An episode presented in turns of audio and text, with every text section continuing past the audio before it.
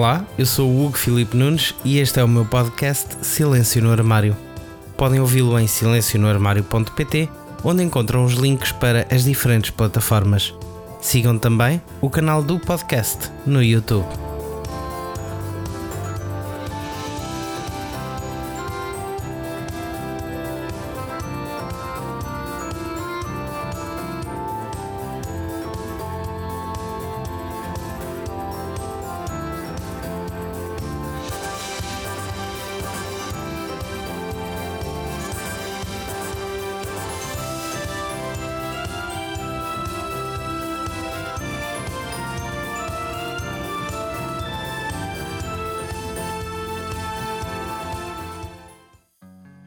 Já vos disse que saí do armário relativamente cedo e nunca tive vergonha ou necessidade de não ser eu próprio. A primeira pessoa com quem falei na minha família foi a minha madrinha e contei muito com ela para que o resto da família soubesse.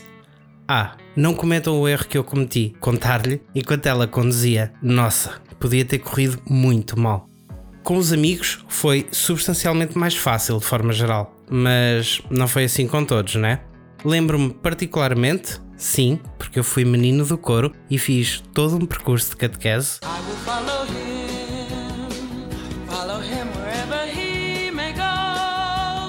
Da dificuldade que foi falar deste tema com aqueles que me eram mais próximos nestes grupos.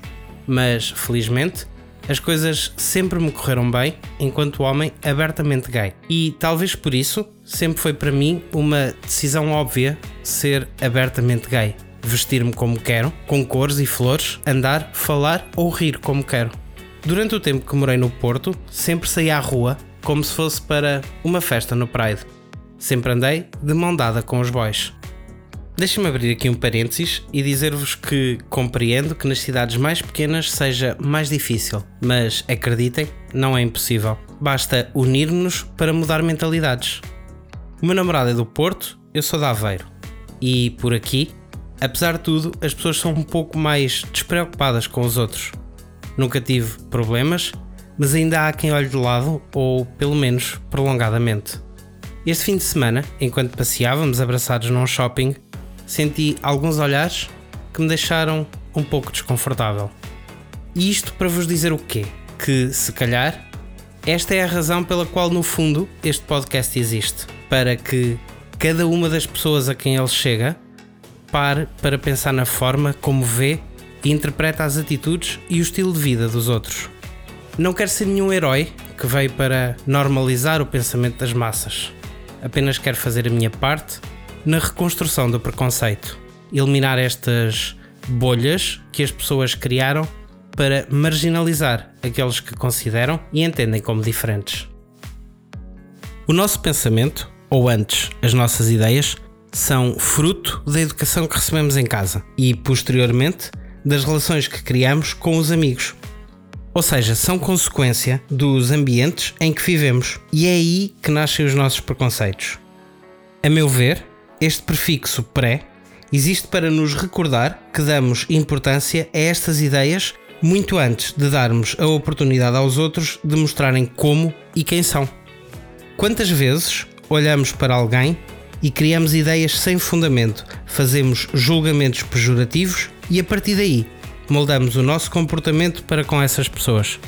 Quantas vezes discriminamos alguém só porque não se identifica com o padrão que nós definimos, seja pela cor da sua pele, pelo seu comportamento dispar do seu género ou por tanta coisa que achamos que foge a uma norma para a qual fomos, de certa forma, educados.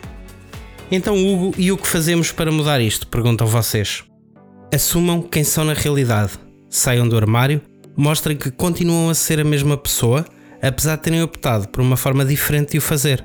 Ser gay, bi, trans ou o que quer que te apeteça ser, não faz de ti melhor ou pior pessoa. Continuas a ser tu e a sociedade e quem te rodeia apenas tem de te aceitar e respeitar da forma como te identificas. Nas grandes cidades, as pessoas estão habituadas a conviver e a compartilhar espaços públicos com alguém que assuma a sua identidade sexual abertamente. Nesses locais, já não se sente tanto preconceito, embora ainda exista e por vezes seja manifestado de forma menos agradável nos casos em que existe violência por parte de grupos LGBTfóbicos. Nas cidades mais pequenas e mesmo em aldeias, também existem indivíduos que se enquadram em grupos LGBT, mas por medo de retaliações ou discriminação não se assumem. Se fazes parte ou conheces alguém de um destes grupos e te sentes confortável com isso, mas na tua região não existem grupos ou organizações LGBTQIA, fala com alguém da tua confiança e crie uma associação ou um grupo de apoio para ajudar outros que ainda estão trancados dentro de um armário e que teimam em não querer sair por medo ou vergonha. O primeiro passo para mudar mentalidades e normalizar o pensamento está ao alcance de todos nós. Dá o primeiro passo para que possas viver numa sociedade mais aberta. E agora, notícias com cor.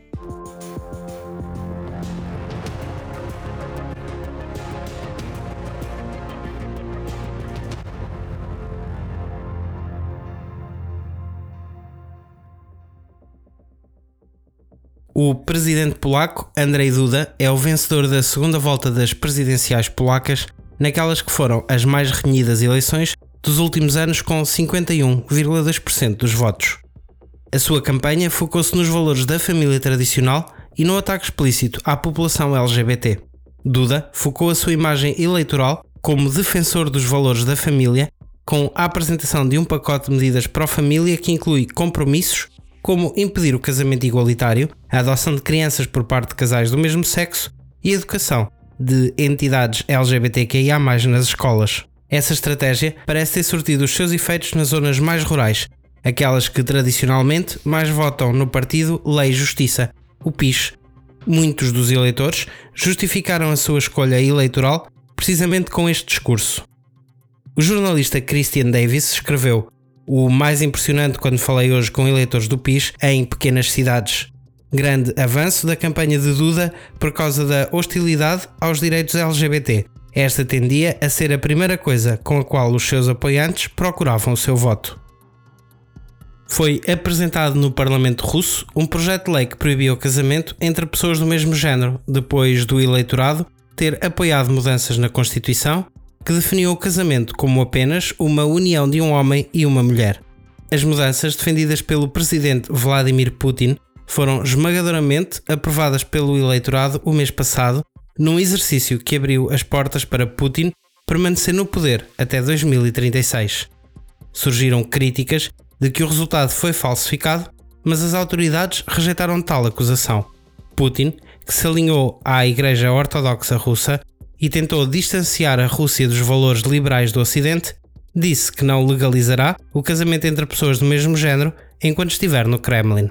Consagrar uma proibição na Constituição significa que qualquer sucessão a Putin teria mais dificuldade em legalizar o casamento entre pessoas do mesmo género, mesmo que quisesse. Helena Misolina, senadora e uma das autoras da legislação, disse que a proibição de casamento e adoção também se estendia a pessoas trans. Depois de algumas notícias pouco positivas para a comunidade LGBTQIA, vamos àquela rúbrica que muitos de vocês têm pedido para voltar: o momento pose. The category is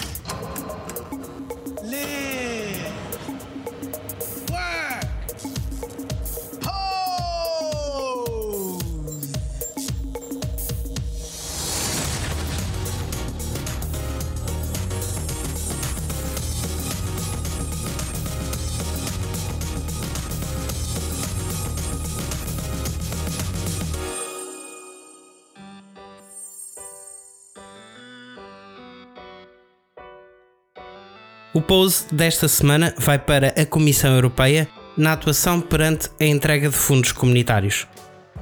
A Comissão Europeia rejeitou pedidos de financiamento de seis cidades polacas por conta das suas regiões livres de ideologia LGBT, que foram adotadas pelas autoridades locais. Esta medida representa o primeiro passo com consequências financeiras reais para a Polónia, num conflito contínuo sobre a questão da discriminação LGBT entre a União Europeia e as autoridades polacas. A Comissária Europeia para a Igualdade, Helena Dali, explicou no seu Twitter o porquê da recusa destes pedidos, deixando como nota que todos os Estados-membros são obrigados a aderir aos valores comuns da União Europeia.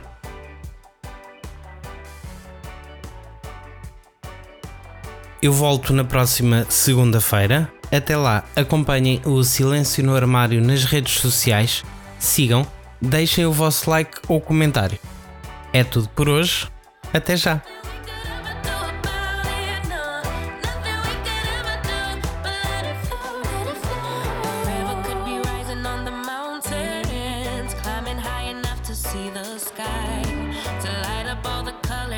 motion. Leave every obstacle behind. I promise it could